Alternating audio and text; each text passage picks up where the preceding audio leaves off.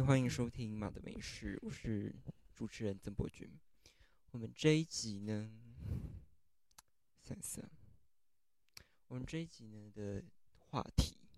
相对来说比较严肃，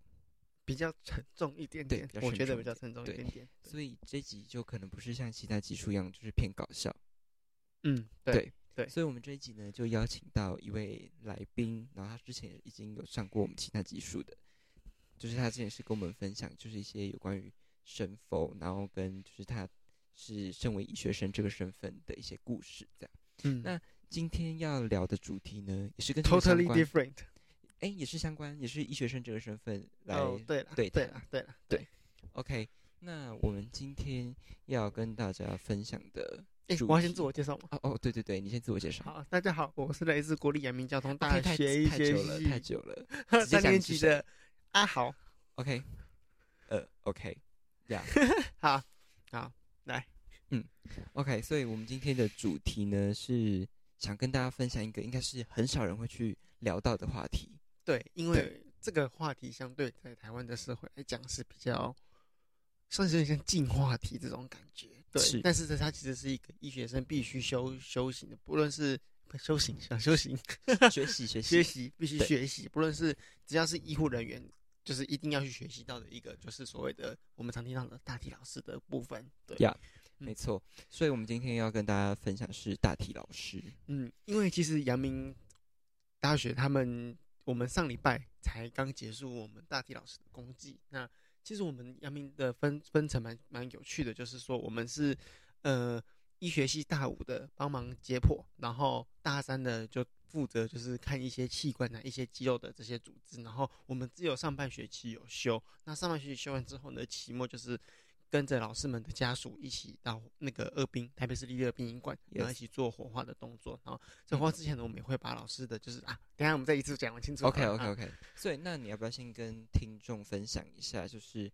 一定有人不知道什么是大体老师。嗯嗯嗯，就是简单说一下，是不是代替老师？呃，其实代替老师就是指说，当我们的这个呼吸、心跳停止结束啊，就是我们对死亡的死亡的时候呢，那这个死亡它留下来的这个躯体，其实躯壳可以被我们就是就是如果说我们会经过我们一系列的这个解剖学会的一些评估啊，或是一些他们会有一些委员会会去评估说啊这个。这个躯壳有没有符合那个资格？能不能够来去当所谓的大体老师？那大体老师呢，其实就是让医学生或是医学相关的科系的学生们去做解剖，来去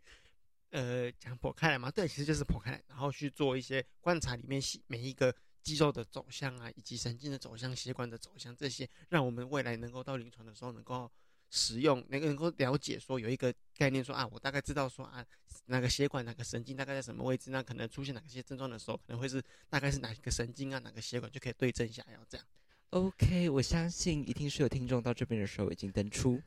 所以呢，那我们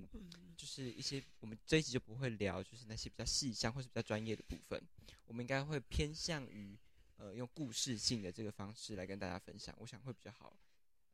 入门这样，好，那所以我们首先，你要不要先分享一下，就是你在呃跟大体老师相处的这个过程中，有没有哪些让你比较印象深刻的部分？我觉得是因为我们毕竟我们杨敏刚办完，就是所谓大体老师公祭的部分。那其实因为其实我是公祭的总招，那这个事情就是在那时候我们在攻击的时候，就是我在后台的时候，我们最后有一个典礼的部分是一个献花的仪式。那其实我看到一个家属，他非常非常的就是怎么讲，非常的情绪化。他拿着鲜花上来的时候，他一直对着。其实我觉得很有趣的是，他那个灵位其实他是就是殡葬社提供的，就是我不不确定是殡葬社还是学校提供，它就是一个很大的一个看一个看板，一个一个大的板子，上面就写着大体老师灵位。可是虽然说看起来就是就是那一个板子，可是却对家属很多的家属来讲，那是一个。他真的亲人，感觉亲人就真的就是在那边的那种感觉，存在在那边。对，然后所以说那个家属他上来献花的时候呢，他是边拿着花边就是非常情绪化，一直在哭泣。然后我看他献花完之后，他也在那边双手合十，对着那个他的亲人，对，一直讲话，一直讲话，一直讲话。嗯，其实当时看到那个情况的时候，我觉得我自己情绪也情绪确实当时也绷不住了，就是能看到就是说有被他影响到，就是他那个。环境跟那个跟那个那个情感，就是非常对非常非常的进进入到那个里面，对，嗯，嗯 这是我觉得哦令我印象非常深刻的事情。那其实我们呃，因为其实有的东西太细项，就是我们在跟大老师接触的时候，其实也多多少少都会感觉到说，嗯，好像是真的是就是老师他们很有感觉到老师本人吗？不是呃没有没有没有没有没有这么没有这么恐怖。，OK，如果我感受到的话就。Oh my 嗯。gosh 对啊，可是先不要。对，就是我们就是在跟老师，向老师跟老师互动的过程中，嗯。对，跟老就是跟老师躯壳互动的过程中，都会感受到，就是说，其实老师他那个那一份冰冷解剖台上那无私的大爱，那种嗯，炙热的心，对对。嗯，我觉得呃，首先是他要奉献出他的身体的时候，我觉得就是一个很无私的行为。对，没错，对没，他已经，我觉得他他他的那个层次已经就不是我们一般过世之后直接火化掉这么简单。嗯嗯嗯嗯嗯，他他愿意把他的身体奉献出来，然后让他的身体发挥更多的价值。其实我觉得对亲人来讲，我也要真的在这边，我也要真的非常感谢这些大理老师的家属们，因为其实我跟大家报告一下现在现有的状况，就是其实是我们，呃，当我们的老师们过世的时候，那他就会立刻从就是医院送过来，就也不能讲立刻，就是会先跟家属告别，就是他在告诉告别一段时间之后呢，就会先送过来学校这边。因为他走的程序就不会是一般的殡葬程序。没错，没错，没错，没错。呃，大体老师捐出他的大体之后，他其实不会马上解剖，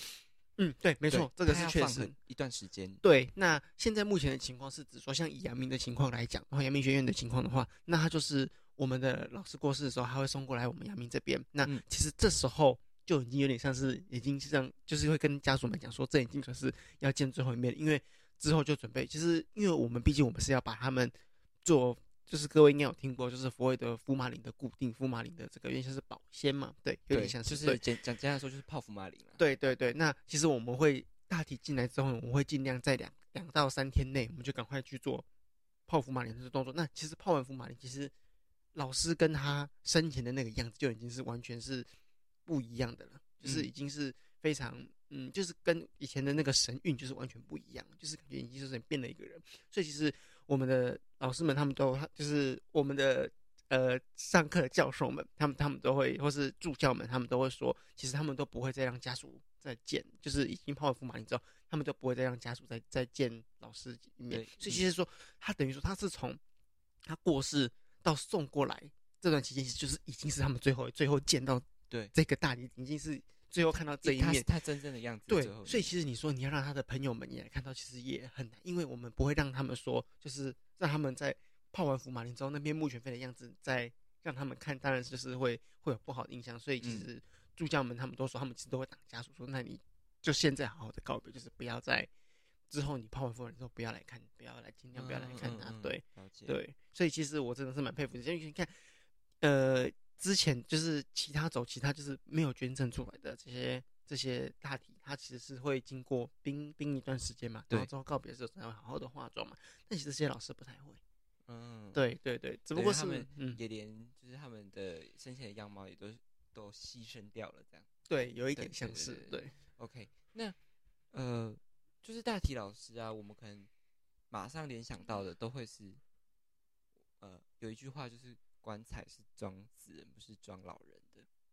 哦，这句话我没听过，对就是意思就是说，哎、这句话很白话，就是意思是说，棺材里面是装死人，而不是装老人，就是我们随时都有可能会离开。嗯嗯嗯嗯嗯，所以，呃，很好奇的是，你有没有遇到大体老师是年纪跟我们很相近，二十几岁的？哦，有有有有，这个，诶，这个你问的很好，嘿，啊拜托，很会带。嗯，好，我们这次我们这次我们刚好我们这一届有遇到一个跟我们年纪差不多的一位老师，那他哎、是、我先打岔一下，我觉得这件事情非常的奇妙，那个感觉很奇妙。对，你现在讲到鸡皮疙瘩，呃，这个其实这个其实蛮有趣，我觉得这个可以花一段花一段时间讲。是这个老师的生命故事，其实是呃，我觉得讲应该应该讲说应该是还好啦，对，就是大概介绍一下，就是这个老师他其实是呃有一点先天性的疾病，那他后来是得到所谓的脑瘤，那他后来是决定，就是他其实基督徒，然后后来他决定就是受洗啊，然后他也愿意自己捐出自己的大体，让医学生来去做解剖。那他的嗯妈妈也非常支持他，因为妈妈非常爱他。对我这我后面我等一下会再讲到。嗯，对，然后就是他其实年纪跟我们差不多，大概大我们一两岁而已。对，他是嗯二十几岁的一位老师。嗯那其实呃，因为他本身先天疾病、先天性疾病的关系，所以其实他本身的呃，就是老师本本人就是本对本人就是比较小小小资一点。嗯，对，嗯然后他就是你在接驳他的时候，就感觉到说，嗯，我们同样都是同一个差不多年纪的，可是，嗯，他有这份大爱，愿意去捐出这份身体，我们就觉得好像我们更应该是要去更尊敬，然后更虔诚的心、更谦逊的心去学习，去向老师学习。对对对，然后哦，他妈妈就是呃那时候助教其实他就讲过说，其实他妈妈呃对医学生的期待算是就是就是把我们医学生同同辈的医学生看待就是像是他的小孩，对他的小孩那样，嗯对，所以那时候其实我们因为我是全程工，就是不论是缝合啊啊入殓火化，然后到后面公祭，其实整个过程我全部都是有参与的。那其实也都看到这个妈妈，她都是对我们医学生都是笑笑，然后就是很很很谢谢我们能够，因为其实很多家属他们到后面他们都会很谢谢我们说。呃，有点像是我们在陪伴老师们度过的最后，就是不论是入殓、火化嗯、缝合，我们都是都是我们跟着他们一起对对他们就很感谢说，我们是照顾老师，就是在边解剖的时候是边照顾老师，嗯对，嗯所以其实我发现这些家属们就是很温馨，对，然后就是对于我们，其实嗯，对于我们医学生也都是蛮抱有蛮大的期待，然后也希望说我们真的能够从老师身上去做一个学习对对。哦，这边我好我好想好想再讲另外一个故事哦，OK，你就是就是他有一个另外一个老，因为我觉得其实那时候看完所有老师的故事，我觉得那个情绪就已经会上，就是你单纯只是看老师的故事，你还没有去真正看到老师之前，你只要看过老师的故事、生平事迹，你就会觉得很感动。就是有有一位老师令我印象非常深刻，就是这个老师他小时候就是年轻的时候，可能就是比较放荡不羁，呀，对，就是比较比较流流浪，对，不要讲讲流浪，就是嘿嘿嘿嘿嘿，对，就是比较呃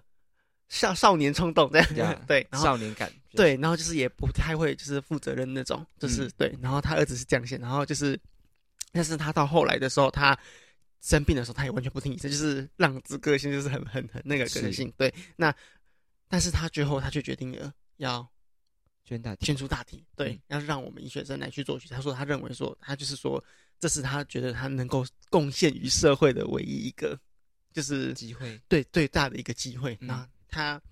我我能说来，我看的大学老师，我们这次有八位大学老师，我觉得这八位大学老师里面，这位老师的肌肉组织最漂亮。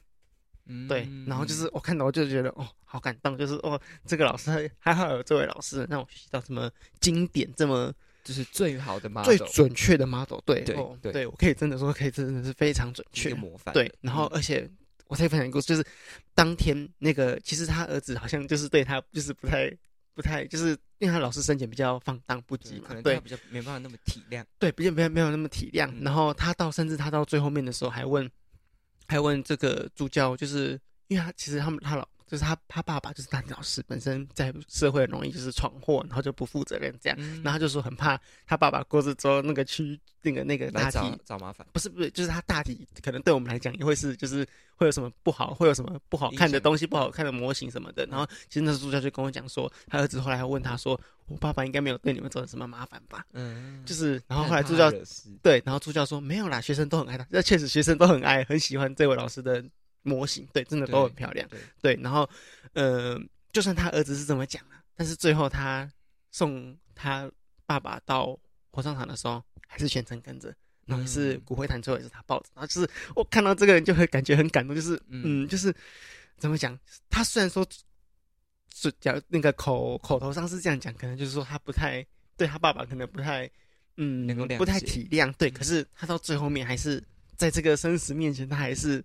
还是表现出一个很柔软的样子，对，还是一个很柔软的样子，就是令我非常非常的感动。对，嗯嗯嗯嗯嗯，先小统整一下，从一开始的呃跟我们同年纪二十几岁的大体老师，嗯，然后一路到放荡不羁的老师，嗯嗯嗯。嗯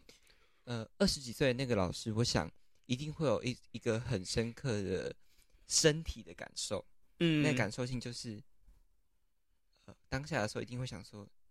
如果我们现在整个奇迹啊，如果你没有离开的话，你现在会是跟我们一样都在学习的环境，没错没错我们现在都是在我们我们还有很长的一段路要走，我们还在嗯。学习，我们都要嗯。继续的为我们自己往前走。嗯可是嗯他现在已经离开了，但嗯他选他的人生，他的生命有没有从此停下来？其实没有，嗯嗯嗯，因为他选择了往前走的方式是，我希望我人生的最后嗯。的一份爱，嗯嗯那一份我嗯对这个这个世界的爱，嗯嗯嗯嗯对然后，我把我的身体捐献出他来，留下来的其实就是给我们医以爱人间非常大的一个礼物，一个礼物，对一个而且我医学的觉得知识，对，而且我觉得同时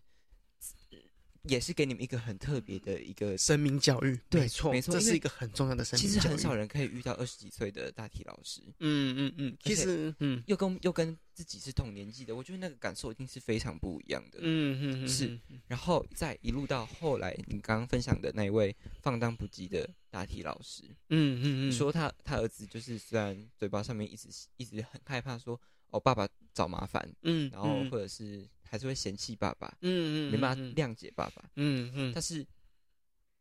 你说他最后却是一个最好的典范，对这件事情对我觉得就像呃，就像很多电影或很多文学作品里面都会写到的，就是其实人没有绝对的好坏啊。嗯嗯嗯，确实确实他虽然生前是一个就是可能真的很多缺点，嗯或是他真的做了一些嗯十恶不赦的事嗯情，嗯嗯那那那都好。但他只要他他已经离开了，他嗯现在已经离开这个人间，嗯。他找这些人要找谁讨，对吧？嗯嗯对那对。好，他身上真的都没有什么优点，可是他最后的优点却是给所有的医学生做一个最好的典范。对。对，我觉得这件事情已经非常的了不起了，真的是很伟大，对他非常的伟大。对他他最后的优点居然是可以贡献给全部的医学生，让这些医学生去去影响更多的人，让他嗯下一次真正临床的时候，他不会犯错。嗯嗯嗯嗯，我觉得这件事情已经超脱所谓的对错，嗯跟所谓他还在这世上的时候所有的善恶、嗯嗯好坏。嗯嗯嗯嗯，我觉得这是从呃刚刚二十几岁的那个大体老师，一路到后面这个大体老师的呃一些分享，我做一个小统整。嗯，其实你刚刚讲到那个那个诶，那个叫什么？呃，那个叫什么东西啊？遗害人间的那个，对，遗害人间。其实这时候，因为我同时我我虽然同时是总招，但我同时也是就是攻击的时候念祭文的，嗯就是念祭文的时候，其实我没有讲到，就是我们很感谢老师们给我们教育了一一场，就是呃无私大爱，就是无欲良师，然后以及一个就是呃遗爱人间的真谛。嗯，对，这个真的是让我们亲身感受到，就是不一样的一个生命教育。其实我之前就有听说过，很多医学生啊，或是医学相关科系的学生，他们在修完解剖学之后，他们对于这个生死之间的那个观念会很有一个很大的反转，会一个很大的一个反转。嗯对，那确实我也发现，我们之前的同学其实很多在第一堂的时候，我们那个接火台在前面的时候，我们都不敢去把它打开来。嗯，对，其实很多学生就是老师们都会说啊，不用怕了，不用怕了。就真真的老师，对真的老师就是嗯那个教授对授教授上课的教授教授，们他们就会说啊，不要害怕了，那个老师没那么恐怖，老师都愿意捐献出自己的身体的，都是这么和蔼可亲，他怎么可能会害你们？对他怎么可能会这么恐怖？嗯，对。那确实，我觉得在相处的一段时间之后，真的你会感受到这些老师的那份爱、热情跟爱。对，嗯，对，嗯嗯，其实我我因为我没有看到现场，可是我在想象这个画面的时候，因为每每一组就是负责那一位老师嘛，嗯，其实我觉得会不会这些医学生最后也变成那个那一位老师的家属了？那种关系非常的微妙，就是我因为我跟你这么亲近，嗯对、嗯。我我们已经亲近到你愿意摊开所有的一切让我看，嗯嗯嗯嗯，对，嗯所以最后要送这位老师离开的时候，我想那个身份已经超越嗯。所谓的呃医学生跟老大体老师之间的那个关系。对，其实他那个关关系其实算是很很亲诚，该怎么讲，算是很亲近的一个关系。对对。我觉得这件事情也可以让医学生有一个很大的启发，就是以后这些医学生真正成为一一名医师的时候，嗯嗯嗯他是不是也也需要重新思考一下医病关系这件事情？嗯嗯嗯嗯嗯，对，就是确实我们跟病人之间，我们我们真的也不，我们不是只有存在就是你来看诊而已，嗯，我们是不是嗯嗯嗯可以付出更多。更应该有更多的那个对更多的关怀这对样？对，我觉得这这也是这些无语无语良师，呃，他他所要教教导你们或者是带给你们的，他嗯其实不只嗯。是所谓的给你们看肌肉组织那些，更多的是观念上面、想法嗯上面，嗯跟嗯嗯嗯呃，医学的伦理道德上面。嗯的启发我觉得是这样子嗯嗯嗯。嗯嗯嗯。嗯，我觉得其实如果，哎、其实你今天讲到这样，很多都跟我们，呃，就是如果说听众们有时间的话，可以去看一下，有个叫做就是感恩影片的东西。嗯，对，其实就是我们学生做给大体老师的家属们的，就是一些以及带做给大体老师以及大体老师家属们的一些感恩的一些影片，这样。是，那如果你们看最新的，就是就是到就是你去 YouTube 查，就是国立阳明交通大学的那个什么大体老师感恩影片，然后你去看最新的，你就会，我觉得你就会感受到那一份医学生他对于嗯看到这个大体老师这一个东西的一个一个冲一个一个冲击嘛，想冲击我不太，就是一个影响啊，一个影响真的是非常非常的巨大。对，那我相信各位也一定有听过，就是有一个很有名的影片叫做纪录片叫做那个静默的阳光午后。对，没。错，没错，哎，那部电影，那部纪录片应该是很多人国高中的时候应该都会看过，因为它好像是生命教育的某一个选片这样子。嗯，对对对，嗯所以应该嗯蛮多人看过的。对，那个影片其实他那个影片好像是在讲辅仁大学的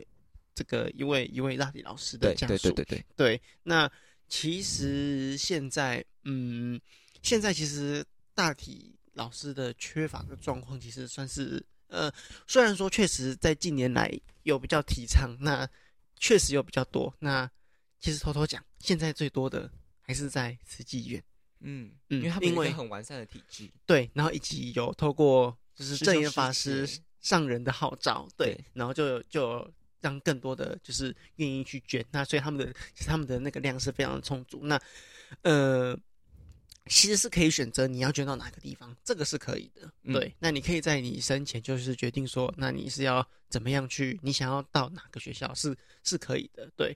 那呃，我想就是刚提到刚刚我们讲到的这个一爱人间的这个问题，就是没有问题啊，就是一爱人间的这个话题。那一爱人间其实我们现在有听过两种，一个叫器官捐赠，对跟一个叫大体捐赠，就是给给供给分两个医学生，对对医学生解剖。其实我觉得，呃，在这边也也不能讲提倡，可是我就是会觉得说，嗯，因为现在毕竟医学生这边还是医学院这边还是会相对比较缺乏一点点。对，相对会比较缺乏一点点嗯大体老师。那如果说我觉得没有到这么多传统束缚观念，哎，其实也很有趣哦。我们下一届的有一位老师，我们去做家庭访问的时候，他是一个非受传统观念非常深的影响，受传统观念影响非常深的一位老师。可是他最后还是愿意选择出捐献出自己的大体。嗯对，这个就是一个很有趣的，就是嗯其实近年来的劝，近年来的劝导宣导有让我们就是有让捐赠的情况有变得比较多。对，嗯好，虽然就是会有人说，那如果说大小时捐捐赠不够的话，那你们是不是就会用很少的？就是你们资源很少，你们是不是没办法学习？这样其实不是，因为我们还是会有一些其他的，我们讲备用老师。嗯那这个备用老师是指说一些可能入岛啊，或是没有家属的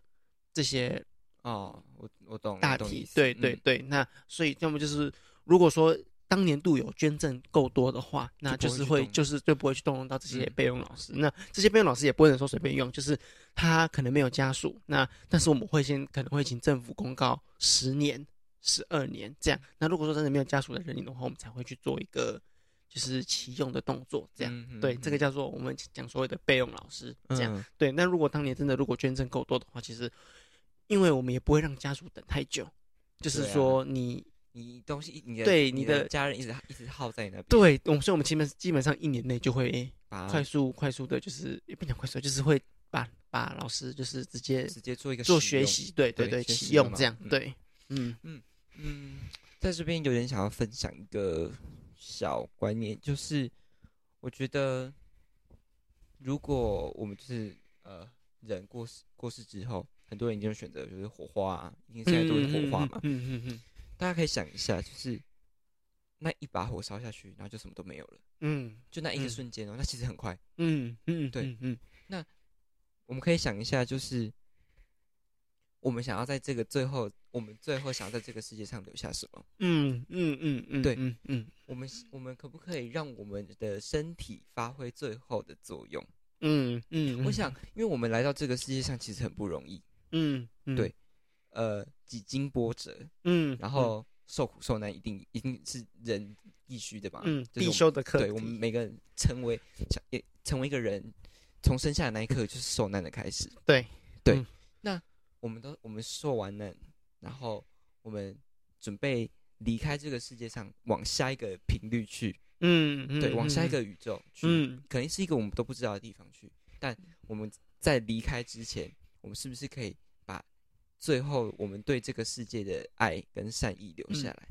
其实这个也就是就是我们常讲器官捐赠，他们也会提出这样的一个理念，就是他们会说希望说你的心脏为别人而跳动，嗯那你的肾脏是为别人，也不讲为别人，就是你是以另外一个形式活在这个世界上。我觉得其实如果说是大体老师的话，可能大体老师的观念大家比较可能在现今民众上面可能比较没有那么多，所以我觉得来这边讲，其实我觉得也是另类，就是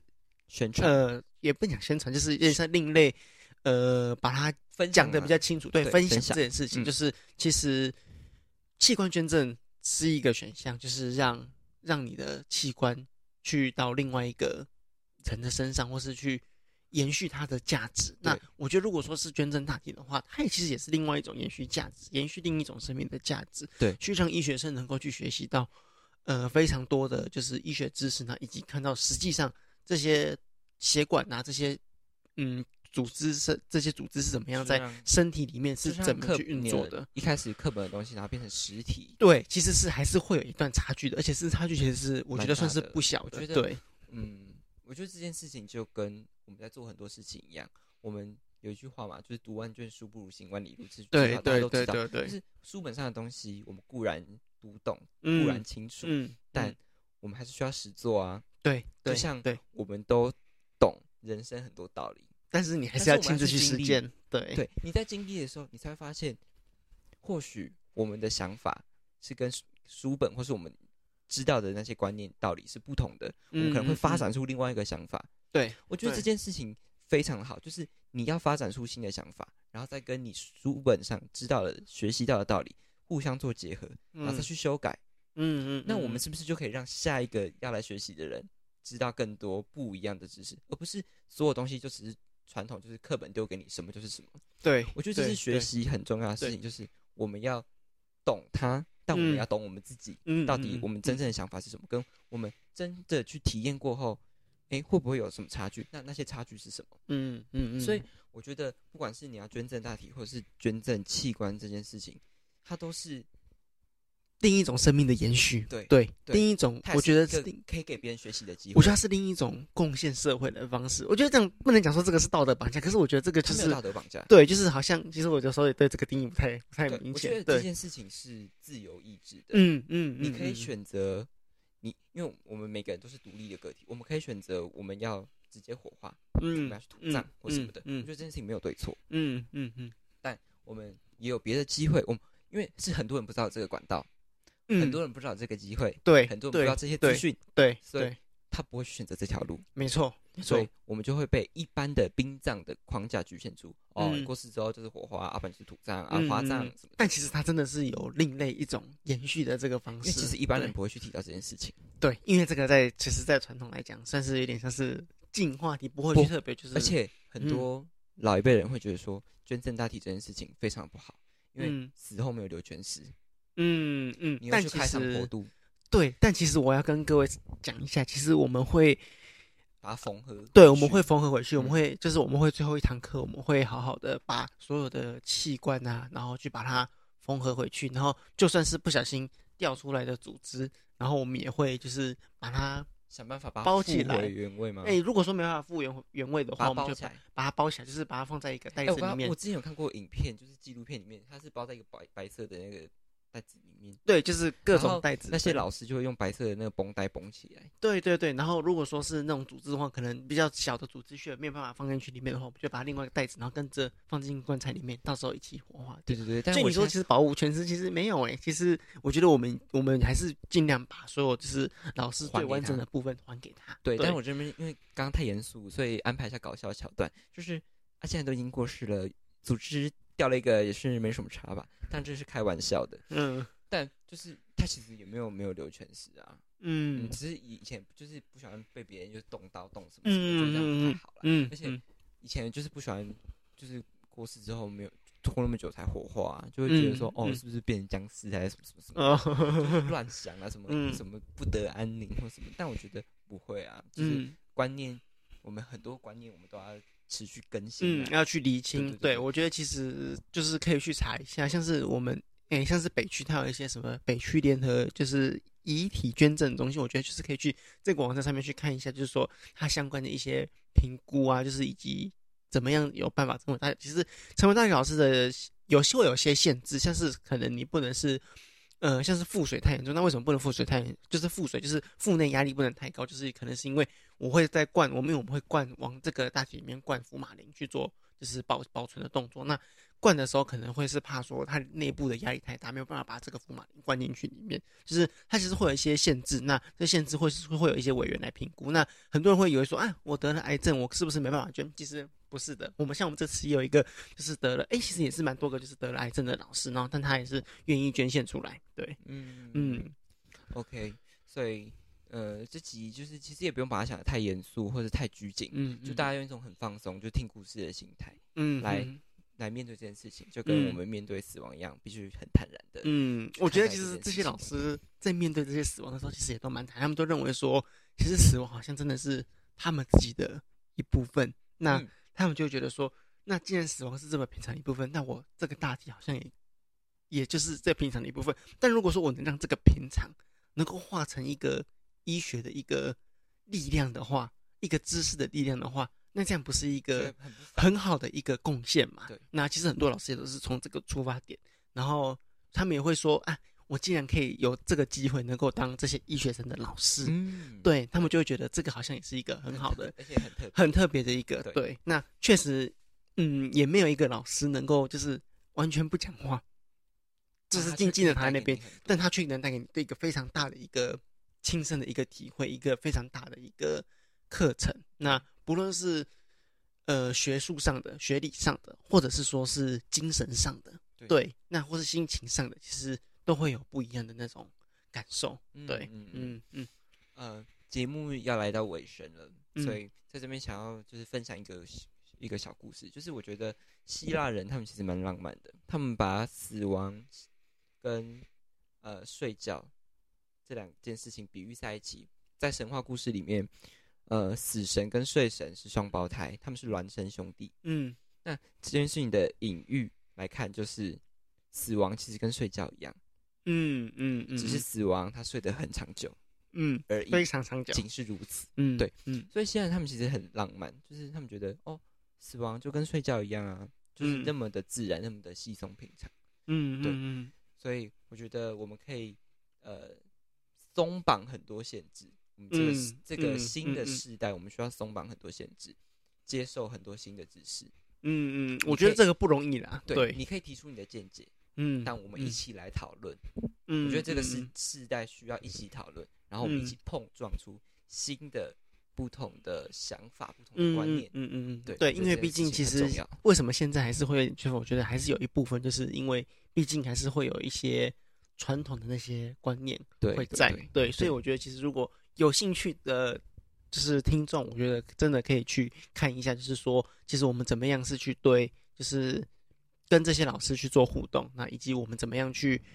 做这些呃学习，向老师们做一些学习，这样，嗯我觉得是可以去了解一下，看一下，如果有兴趣的啦，对对，对。那如果你呃，就是其实对这么专业的东西没有就是怎么了解的话，其实你就去简单的看个纪录片，嗯看嗯嗯，你觉得会很感动，对，你去看个对纪录片，你真的会很感动就，去看一下，就把它当做一部电影在看。嗯，对嗯嗯，你就我们我们当然都有很多未知的事情，我们都会很害怕，我们的害嗯怕都是来自于嗯未知，嗯所以试图去让自己试图去了解它，我们可能就让害怕的那个的程度可以降低一点，嗯这样。嗯嗯嗯，所以我觉得是呃制作这一集节目，或者是分享这些资讯、这些故事给大家一个很重要的原因。希望这个平台也会成为一个媒介，让这些事情的、嗯嗯嗯让这件事情嗯让更多人知道。我想嗯这也是呃新时代的我们必须要做的事情，就是我们需要分享更多事情，嗯彼此分享。嗯，这样所以我觉得各位真的可以去想想，当无常来临时，你会有什么样的选择？对对，那如果说你能够预先做一个选择，预先准备好，那这个无常来了，可能就不是一个无常了。对对对，我觉得无常就跟日常一样，它其实就是日常。嗯嗯，对嗯嗯生活生活上每天就是哦，一下子蓝天，一下子就是晴天、雨天什么的，我觉得跟就跟死亡一样，嗯，它就是一个嗯很自然的生态啊，嗯一个非常的稀松平常。嗯有可能眼睛一眨，下一秒哦发生，对，确实确实，对嗯所以无常其实是离我们很近很近的，嗯，所以我嗯们更应该要，嗯，其实也不想要再一直讲什么大道理或什么，但我觉得我们真的应该要好好的思考，嗯嗯嗯，然后好好的感受我们真的活着的，活在当下的那种感觉，嗯嗯嗯，对，嗯然后以及去思考，如果我离开这个世界，我我可以为我自己，或是为这个世界做什么准备，或是为这个社会而去贡献的什么对对什对对对事情，我觉得我觉得这件事情还蛮重要的，就是这样才是一个嗯很完整的生态，一个很完整的生命状态。这样，我觉得就是可以想说，那你怎么样？你会这个无常来了之后，你会怎么样？你才会做，你才会不遗憾。对对，所以不遗憾这件事情还蛮重要的。对对，嗯真的，就做好万全的准备。这样，嗯嗯嗯，对对对。OK，那我们这一集的分享就到这边结束，谢谢大家的收听。嗯，这集可能会比较小小的严肃，或是小小的重，对，嗯嗯，但嗯我觉得这就是这也是日常啊，我们的日哦，常对我们的生活也不是永远都只有搞笑，或是只有开心的时候，我们偶尔面对一下严肃的话题，因为我们都是因为因为它严肃，所以我们不去触碰它，嗯但我们嗯轻轻触碰它一下，然后让更多人知道这些事情。因为我们会不会是第一个频道讲这种？我觉得有可能哦等。下来看一下有没有其他频道做这件事情。嗯嗯好谢谢你的分享，好，谢谢各位。也谢谢各位听众耐心的把自己听完，这样相信自己有会给你很多好的、坏的感受，那都好，嗯欢迎跟我们分享。谢谢大家收听这期谢谢大家节目，我是阿豪。OK，好是死。OK，拜拜拜拜，嗯。